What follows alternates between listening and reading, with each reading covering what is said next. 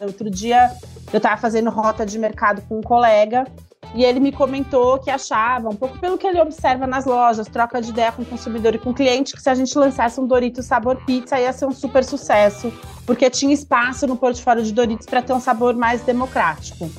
Ele comentou nisso, eu achei relevante o comentário. A gente fez algumas pesquisas em cima dos dados que a gente tem de consumidor, conversando com alguns consumidores e parecia que de fato era um caminho. E aí a gente lançou no Rock in Rio do ano passado o Doritos Pizza. Foi um sucesso, ficou no nosso portfólio, então hoje é um produto que faz parte do portfólio e foi uma ideia que surgiu dessa troca. Este é o programa Mid Marketing do UOL, com entrevistas sobre comunicação, propaganda, carreira e negócios. Eu sou Renato Pesotti e o Mid Marketing dessa semana recebe a Cecília Dias, que é vice-presidente de marketing da Pepsi.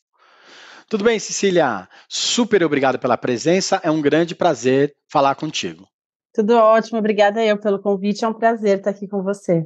Legal. Para a gente começar uh, esse papo, para a gente esquentar o assunto, queria que você contasse para a gente quais marcas que a PepsiCo tem no Brasil, né? Vocês acabaram de comemorar 70 anos no país, mas tem muita gente que tem produto da PepsiCo em casa e sequer sabe, né? Conta para a gente quais marcas vocês atuam aqui. Muito legal. A gente comemorou mesmo 70 anos aqui no Brasil. A PepsiCo tem mais de 22 marcas. A gente tem Todd, Todinho, Quero Coco, Quaker, Pepsi, Gatorade, Lay's, Doritos, Ruffles, Cheetos, Torcida, Fofura. Então, é um montão de marcas. A gente está presente em casa de muitos brasileiros, né? Nossa penetração é perto de 90%, então a gente está presente, mas nem sempre como PepsiCo, né? O consumidor conhece muito a gente via nossas marcas, e por isso que agora, nos 70 anos, a gente achou uma boa ideia fazer esse piquenique solidário no Parque Vila Lobos, que foi como a gente comemorou o nosso aniversário de 70 anos, para apresentar um pouco para o consumidor, né, quem é a mãe de todas essas marcas, né? Então, apresentar um pouquinho a nossa marca, falar um pouco dos nossos valores. Foi um evento super legal, mais de 2.500 pessoas, num espaço aberto, num dia lindo, com shows. Então foi super, super bacana mesmo. Às vezes desvendar, né? A pessoa vai até ali e fala: Nossa, é PepsiCo, não sabia descobrir. Então foi super bacana. É, é, é, isso resume um pouco a atuação da empresa como um todo, né? Vocês estão o tempo inteiro na nossa vida, mas às vezes a gente não sabe, né? Como que é cuidar dessas marcas que parecem distintas, né? Às vezes a gente acha que uma não tem nada a ver com a outra, mas elas são parecidas, né? E elas estão embaixo de um guarda-chuva. Como que vocês dividem o marketing hoje e como que é esse seu trabalho de unir pontas que parecem é, diferentes às vezes? Eu acho que todas as marcas têm uma personalidade própria, elas têm um público-alvo final é, específico conectam muito mais. Mas eu acho que os valores da PepsiCo, eles permeiam todas as marcas. Então, os valores de diversidade, de inclusão, de querer fazer o mundo um lugar mais legal, melhor, essa responsabilidade, é, ela permeia todas as marcas, cada uma de um jeito, né? Então, cada uma tem o seu texto, tem o seu jeito de trabalhar com isso, mas a gente divide valores. Hoje a gente é um time complementar, né? Então, dentro do time de marketing, a gente tem desde o time de categorias, que tem um olhar mais aprofundado em marcas, a gente tem um time de consumidor e de shopper, que traz muito insight para a gente, né? De quais são as preocupações, quais são os pedidos. A gente tem um time que lidera inovações e lançamentos, um time de design mesmo, que faz mais a parte de campanhas e de embalagens, e a gente tem um time que é mais novo, que é super importante, que é um pouco da ressignificação do time de mídia, que é focado muito em conteúdo de marca, experiência de marca e a parte de dados, né? A gente está passando por uma transformação bem importante, né, para a gente trabalhar cada vez mais equilibrando assim dados e ciência de criatividade, né? Então a gente quer surpreender e agradar o consumidor, mas ao mesmo tempo que a gente quer ser cada vez mais eficiente. Então acho que essa é uma transformação importante que a gente vem passando e a gente tem um, um, uma entrada que é meio que na organização inteira, mas dentro de marketing a gente trabalha de maneira colaborativa, dividido desse jeito. Legal, eu vou voltar nessa história de conteúdo daqui a pouquinho. Queria que você falasse um pouco sobre eh, essa parte de preocupação e pedidos, né? Chega muita coisa para você, né? Do Brasil todo. Né? A, a, empresa como um todo, ela tem nove fábricas no Brasil, né? Isso ajuda a empresa a ser mais regional, né? Você entende as nuances, as diferenças de cada estado. Como que esses pedidos todos chegam para o marketing para a empresa vender mais? Porque é, a gente sabe que o Brasil é muito grande e tem que e as marcas têm que atuar de forma regional para alcançar o público. Como que é balancear isso para que vocês atendam a, a esses pedidos, né, essas preocupações das pessoas, mas sem perder esse discurso, essa personalidade da marca como um todo? Assim, os pedidos eles chegam de várias maneiras, né? A gente tem uma parte super forte de dados, como eu comentei, com social listening, com consumidores que entram em contato direto com a gente. É, e a gente também tem muita coisa que chega através da nossa própria equipe de vendas e dos clientes. Eu acho que a gente consegue é, sempre respeitar um pouco do perfil da marca e levar soluções. Então, por exemplo, a gente fez uma lata de Pepsi que homenageava a independência da Bahia, né? A gente, para Cheetos, por exemplo, a gente teve uma campanha nacional, que a nossa grande influenciadora estrela era a Anitta, que inclusive é uma super fã da marca, foi por isso que a gente firmou uma parceria com ela, que durou um tempo bem grande.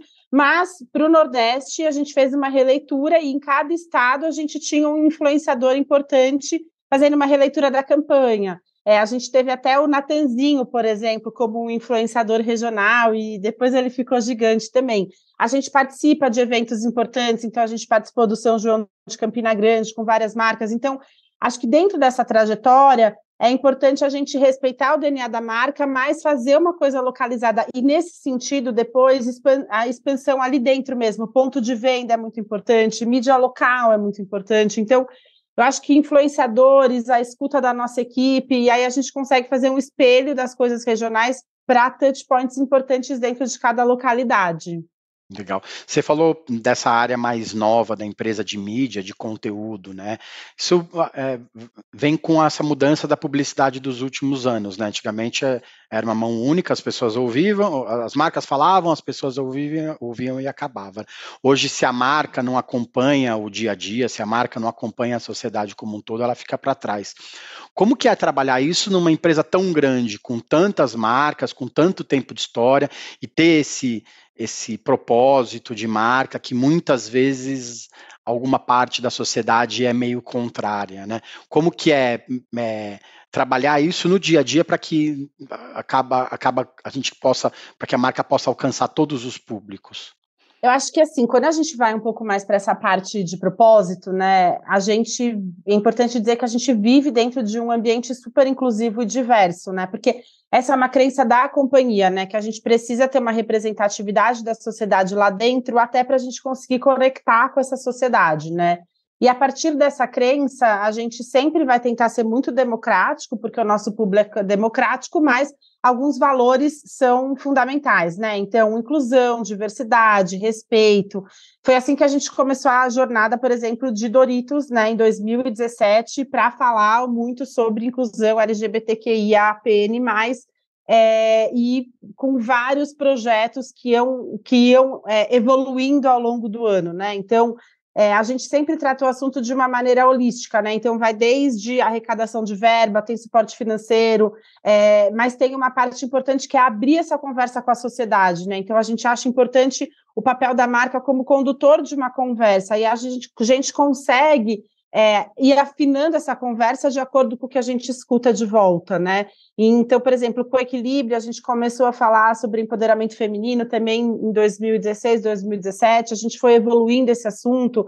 Esse ano a gente está com uma parceria super legal com a Free Free, abordando o tema de violência contra a mulher, e a gente sempre faz isso dentro da empresa, fora da empresa, e essa coisa da parceria é importante, porque eu acho que também essas parcerias que a gente busca, muitas vezes com ONGs, outras vezes com pessoas que nos inspiram, elas são um termômetro importante também para a gente. Então, é um pouco como você disse, vai ter o desafio de volta, mas eu acho que a gente está num ambiente de falar sobre temas importantes de uma maneira respeitosa para cada um tipo de ambiente. Então, eu acho que é uma conversa que vem evoluindo bastante, assim, e as marcas fazem um papel importante nisso.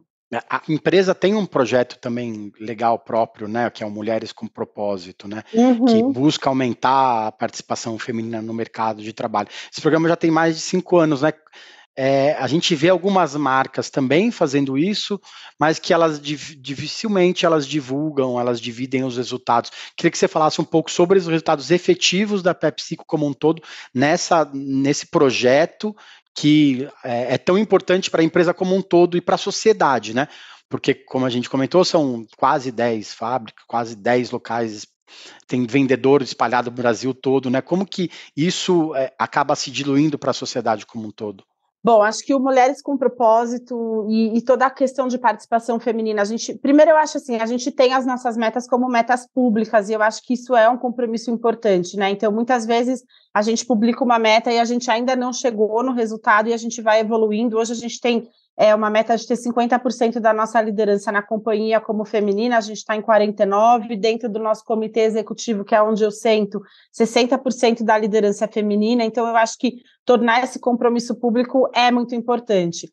No Mulheres com Propósito, a gente usa um pouco disso que a gente conhece para fazer mentoria de pessoas no mercado, e a gente faz mentoria para mulheres que querem começar a empreender, a gente também tem mentoria é, para estudantes e profissionais negros e negras que querem usar um pouco dessa nossa bagagem. A gente faz isso para dentro da empresa, a gente tem projetos de mentoria reversa.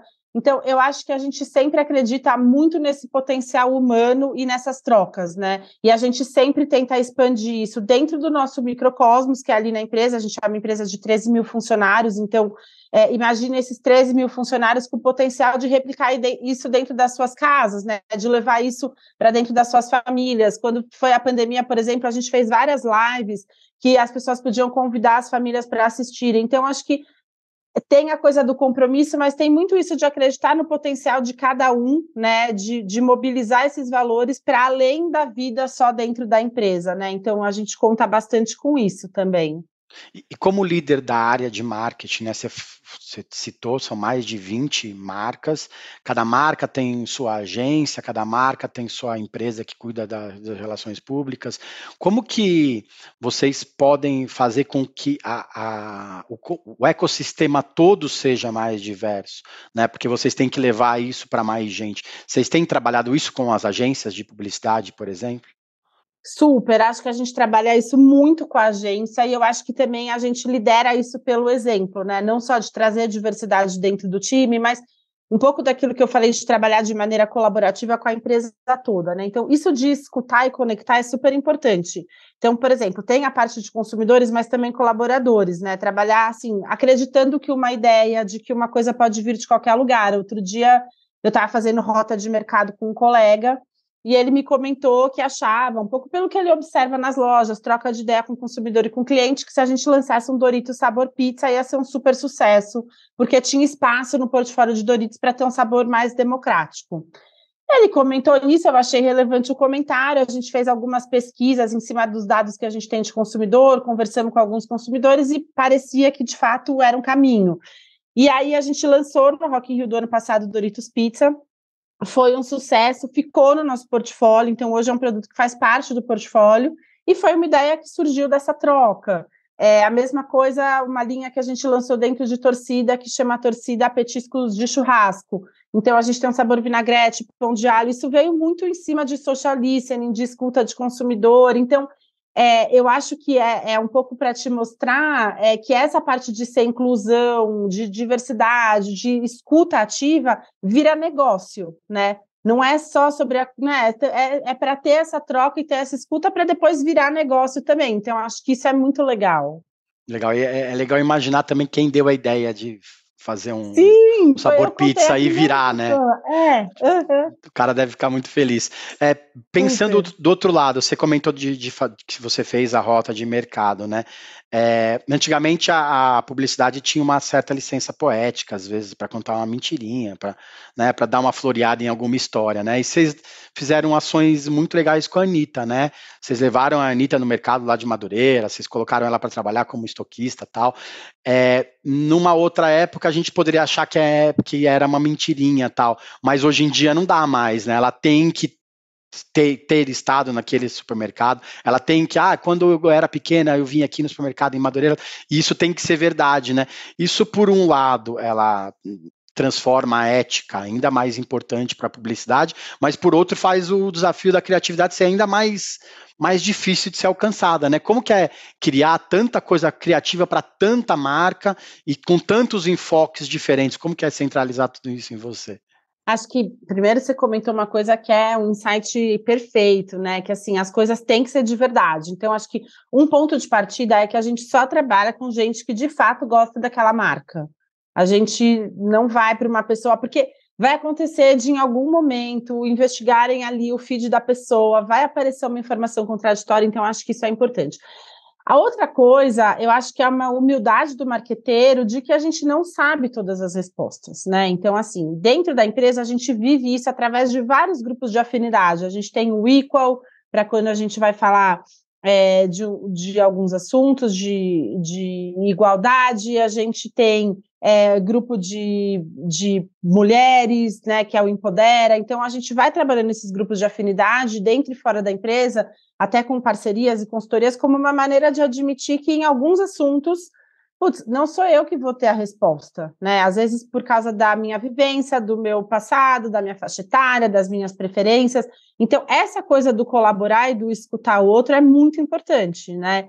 Então, a gente, todas as nossas comunicações, a gente divide com os grupos de afinidade, né? Então, assim, sobre a questão racial, tem algum argumento, tem algum ponto, e eu acho que isso vai tornando a gente cada vez mais preparado, né? E não preparado no sentido de ter todas as respostas, mas preparado no sentido de entender que a gente hoje vive uma sociedade mais legal, que é uma sociedade que está preocupada com o outro, que está preocupada em pisar ali num lugar que não deveria, que está preocupado em falar de um jeito que às vezes é um viés inconsciente meu, mas que não é bacana para um determinado grupo. Então a gente vai evoluindo nesse sentido, de ter essa humildade de trocar.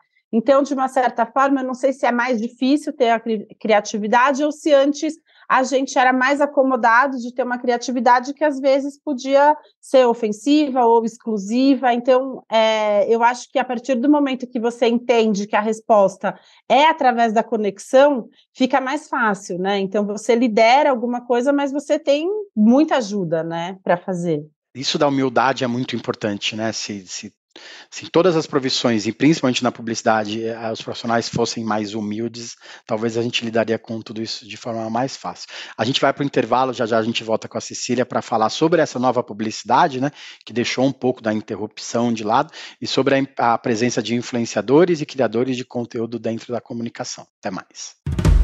O podcast UOL Investiga, A Vida Secreta de Jair, mostrou o envolvimento direto do presidente da República, Jair Bolsonaro, num esquema ilegal de rachadinha. Agora, na segunda temporada, o esquema é outro. Eu sou Juliana Dalpiva e vou contar para você sobre as relações que o Bolsonaro e os filhos construíram com esses policiais que entraram para o crime. Não se pode estigmatizar a milícia, em especial os policiais que estão envolvidos nesse novo tipo aí de policiamento, vamos dizer assim e vou trazer um quadro geral de quem o clã premiou com medalhas e emoções ao longo de 20 anos. Spoiler: essa lista tem PMs acusados de corrupção, lavagem de dinheiro e homicídio. Você pode ouvir o podcast UOL Investiga Polícia Bandida e o Clã Bolsonaro no UOL, no YouTube e em todas as plataformas de podcast. Voltamos. Essa semana a gente recebe a Cecília Dias, que é vice-presidente de marketing da PepsiCo. Agora a gente vai para a pergunta do milhão, né? A gente sabe que todos os dias há uma disputa muito grande pela atenção do consumidor, né? Antigamente as marcas elas brigavam por espaço na cabeça das pessoas com as marcas do mesmo mercado. Hoje você tem que disputar isso com marcas de outros setores, né? A PepsiCo, um Gatorade, de repente disputa espaço com uma marca de carro o tempo todo, né? Com empresas de entretenimento, né? Você tem que disputar espaço com Netflix, com Amazon Prime Video, com todos mais, com os canais de streaming, né? Como que vence essa batalha no dia a dia pela famosa atenção do consumidor? Bom, acho que assim, para ganhar essa atenção só tem uma maneira, que é ser relevante, né? E aí a resposta é simples, mas ser relevante não é tão simples. Eu acho que exige uma sintonia enorme, né? E é uma sintonia que a gente busca através de dado para saber sobre o que falar, quando falar. Então a gente usa muito essa parte científica, mas eu também acho que exige muito o nosso talento como profissionais de estar tá conectado. Então, se, a, se alguma coisa lançou na Netflix e ficou importante, é porque ali tem alguma coisa, né? Se uma notícia virou importante é porque ali tem alguma coisa. Então, eu acho que é muito essa conexão entre dado e intuição. Então, vou te dar um exemplo. Recentemente, a gente relançou para todo o Brasil um produto que é o Cheetos Bola, que é um produto que a gente já tinha no passado, depois a gente descontinuou e ficou com ele só no Nordeste.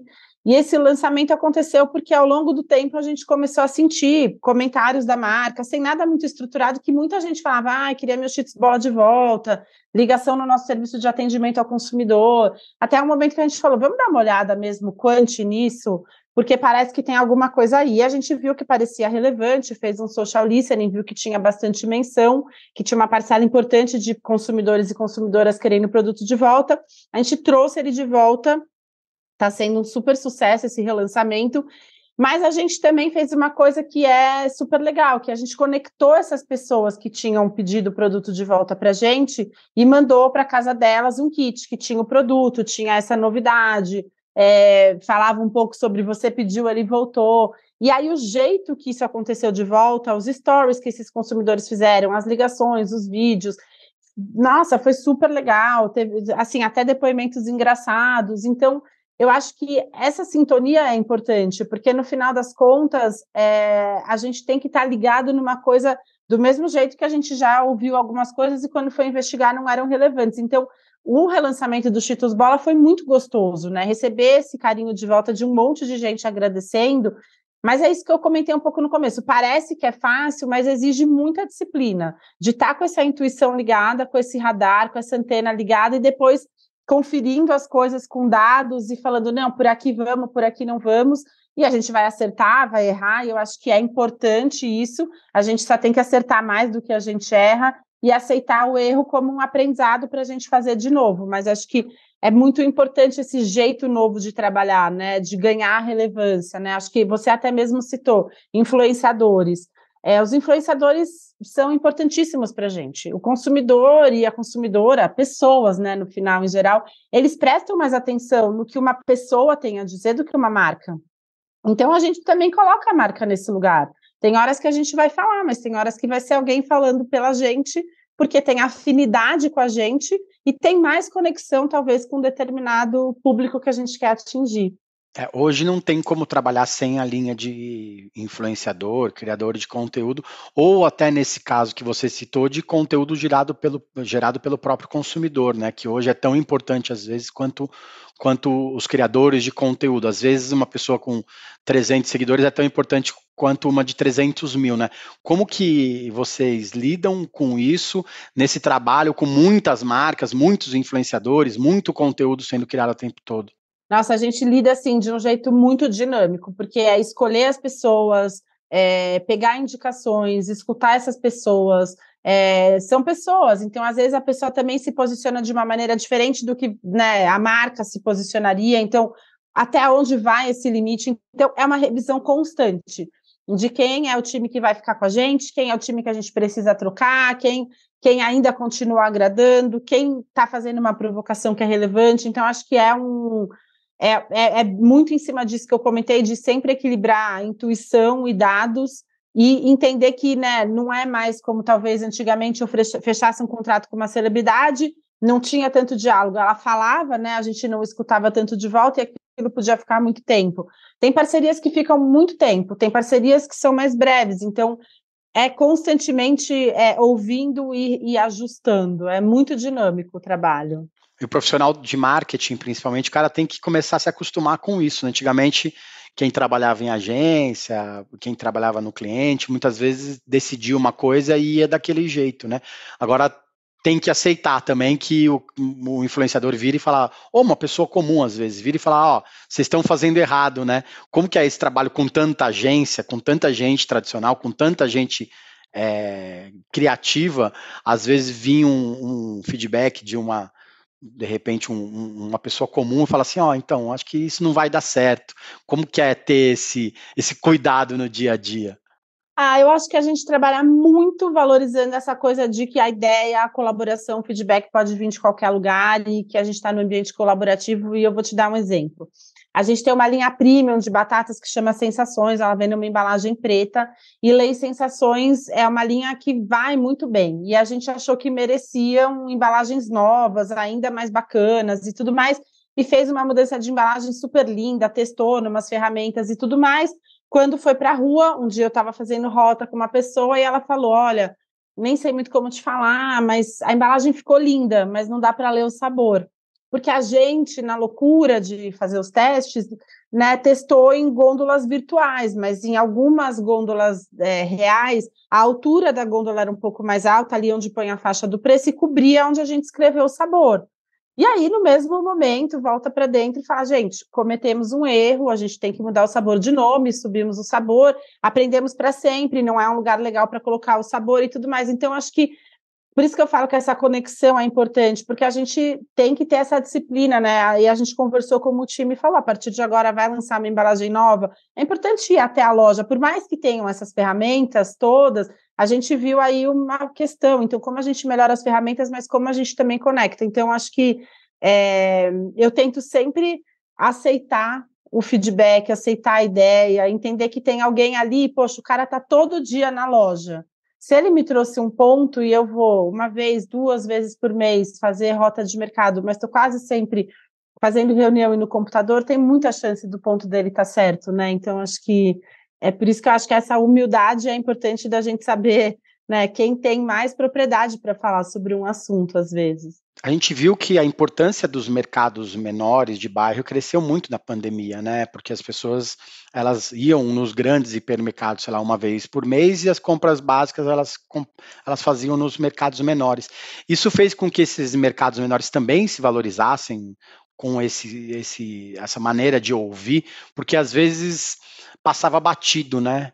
Como você disse, né? O cara tem um ponto, tem uma observação, mas acaba passando batido. Você acha que com a pandemia, essa observação, essa maneira de, de esses mercados dos varejistas menores venderem, isso causou um impacto maior para vocês ou você acha que não mudou muita coisa? Para a gente especificamente, eu acho que menos, porque a nossa conexão com o mini mercado e com o mercado tradicional, ali, os, os mercados mais independentes, sempre foi muito alta. A gente é, até globalmente, até em outros países, é, muito dedicado e o consumidor busca muito a gente ali na vizinhança. Então, para a gente, foi uma comunicação que sempre aconteceu. A gente tem materiais específicos para o canal, a gente tem uma equipe dedicada para esse canal né? E a gente é uma empresa que valoriza demais o time que está ali na ponta. Eu acho que na pandemia a nossa maior transformação foi a parte de e-commerce, que aí sim eu acho que veio uma acelerada muito grande de um trabalho que já era embrionário aqui dentro, mas que até por a gente valorizar muito o varejo físico,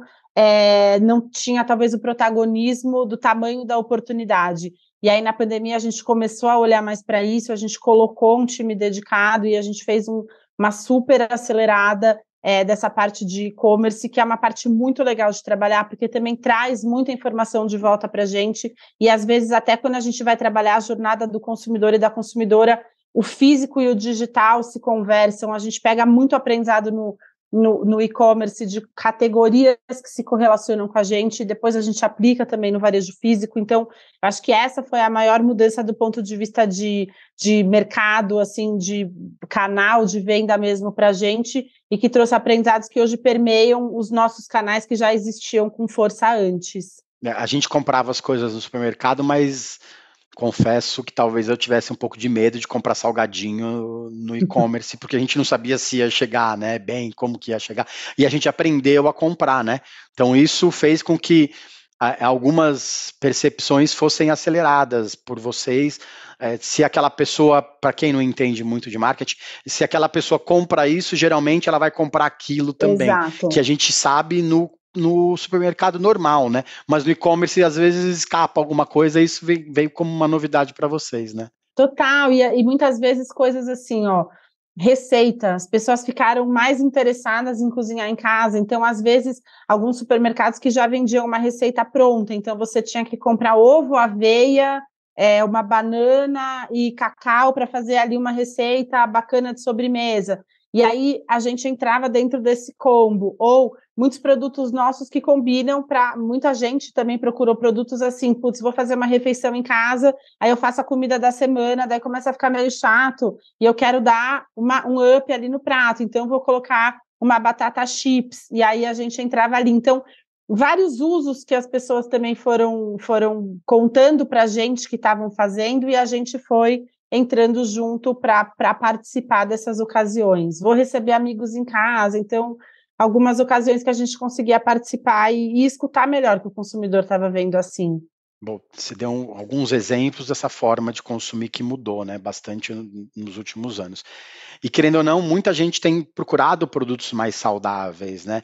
Como que isso mexe no ponteiro geral de vendas de vocês? Como que é criar novos produtos para esses consumidores que estão buscando é, é, coisas mais saudáveis, né? E tem que ser tudo mais ágil hoje em dia, né? Porque antigamente até o processo todo de inovação ele era mais lento. Como que é pensar nesse consumidor que quer é, produtos mais saudáveis e como que é pensar mais rápido nesse consumidor também, que não pode deixar muito a onda passar. Legal.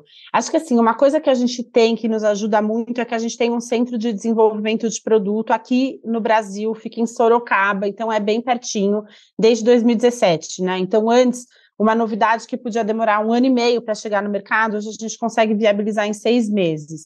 E aí, nesse centro de desenvolvimento, a gente consegue pilotar um monte de coisas, né? Então, acho que o importante é ler é, nessa novidade, no que a gente vai levar para o mercado, qual é a preocupação, né? Então, vou dar um exemplo. Tem uma parcela importante de consumidores e consumidoras que está preocupado com a questão de permissibilidade, né? Então, eu quero uma coisa mais permissível ali para fazer o meu snack, é, e eu quero saber sobre ingredientes, né? Então, a gente lançou recentemente um produto que chama Leis Rústicas, né? E é uma variação da nossa lei tradicional, mas ela é num formato mais rústico, ela tem a mesma história de que vai do campo a pacote em 48 horas, que é uma verdade que é possível por conta do nosso plano agro, ela tem um corte mais grosso, então a gente fala um pouco sobre a questão dos três ingredientes, que é batata, óleo e sal, então para esse consumidor isso era muito importante, né? A gente tem outros consumidores que são super é, interessados na coisa de, de levar um produto para momentos como foi o caso que eu falei de churrasco, por exemplo, né? Então, assim, aí veio a coisa do, do churrasco em torcida, né? Pão de alho, que é super protagonista no churrasco e com vinagrete. Então, a gente vai ouvindo essas pequenas é, ideias e a gente vai pilotando isso no nosso centro de desenvolvimento. A gente faz amostras, chama os consumidores, testa, a gente mostra os conceitos que a gente bolou para isso. E aí o consumidor e a consumidora falam: putz, aqui acho que está legal, aqui tem muita informação, aqui ficou confuso, aqui eu não entendi. Então, acho que é importante essa visão de que assim, o consumidor nunca vai falar para a gente assim, eu quero exatamente isso. Mas nessas conversas são várias dicas, e aí o nosso trabalho é interpretar essas dicas e tangibilizar, seja numa ativação, numa campanha, num produto que, que satisfaça aquela demanda, né? A Renata Maluf, no, no episódio da, de 15 dias atrás, no último episódio, que é diretora de marketing da Gol, ela disse que o consumidor está mais empático no mundo pós-pandemia, mas está mais exigente. Como que isso passa por vocês também?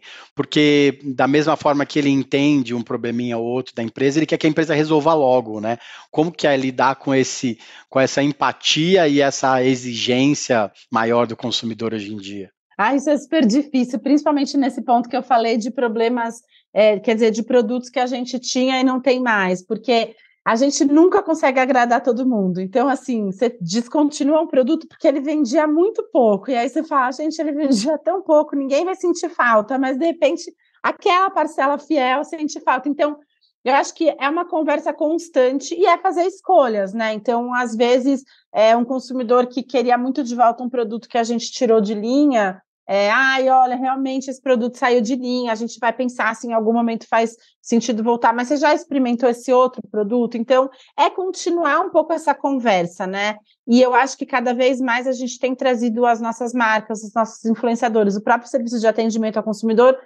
para trocar uma ideia um pouco mais de perto, né? Então, sei lá, tinha uma época que o consumidor entrava em contato na rede social, a gente não respondia.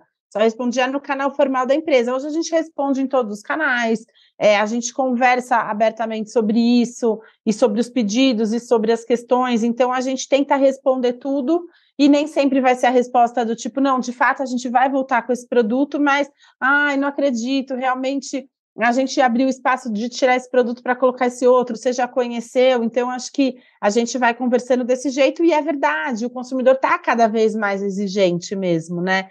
Porque cada vez mais a gente está indo para um marketing que é mais personalizado. E eu acho que, do ponto de vista de mensagem, é mais fácil fazer isso. Do ponto de vista de produto, a gente sempre vai ter uma limitação, porque tem aquele jargão que toda a equipe de vendas fala que é a gôndola não é elástica, né? Então, para às vezes para colocar um produto tem que tirar outro e a gente vai nessa nessas escolhas. Não cabe todo mundo, né? É, a gente fala muito que as marcas querem hoje gerar conversa, entrar nas conversas das pessoas, mas aí as pessoas procuram as marcas para conversar e elas não respondem, não adianta, né? Você tem que estar ali à disposição, não. mesmo que a resposta não seja ideal, né? Exato, exato. Tem que até porque, e a gente, até na jornada de sustentabilidade, vê muito isso, por isso que eu falei da importância dos compromissos. Nem sempre a gente vai contar que a gente já fez. Em algumas coisas a gente vai contar que a gente está comprometido a fazer.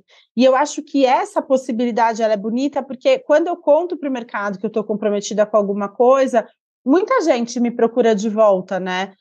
porque tem uma ideia, porque também está interessado no mesmo assunto. Então, acho que é importante porque tem várias soluções que vão vir dessa colaboração para fora da empresa. A gente trabalha de uma maneira colaborativa dentro da empresa, mas também no mercado. Né? A gente acabou de se juntar com várias outras empresas no movimento Juntos pela Reciclagem, a gente já estava no movimento Mover também, é, que são movimentos de questões importantes sociais que a gente entende que a gente vai resolver como grupo, né? e, e, e também envolvendo o governo em alguns casos e a sociedade. Então, acho que é, é legal entender que é, tem que ter a exigência e tem que ter a empatia, porque tem muitos assuntos que todo mundo junto só vai conseguir resolver. É isso aí. A gente tem que acabar se unindo como sociedade para resolver problemas. Cecília, obrigado pela presença, Bill. Muito obrigada, foi um prazer. Obrigado pelo tempo, Cecília. Bom, a gente tem mais de 160 episódios por aqui. Se vocês quiserem nos assistir ou ver os outros episódios, eles estão todos lá no YouTube do UOL. Valeu, gente, obrigado e até mais. Podcasts do UOL estão disponíveis em todas as plataformas. Você pode ver uma lista com estes programas em wall.com.br/podcasts. Mid Marketing tem apresentação e reportagem de Renato Pesotti, captação de áudio de João Pedro Pinheiro, design de Débora Faleiros, direção de arte de Gisele Pungan e René Cardillo, coordenação de Armando Pereira e Juliana Carpanês. Os gerentes de conteúdo são Alexandre Jimenez e Antônio Morel, e a direção de conteúdo é de Murilo Garavella.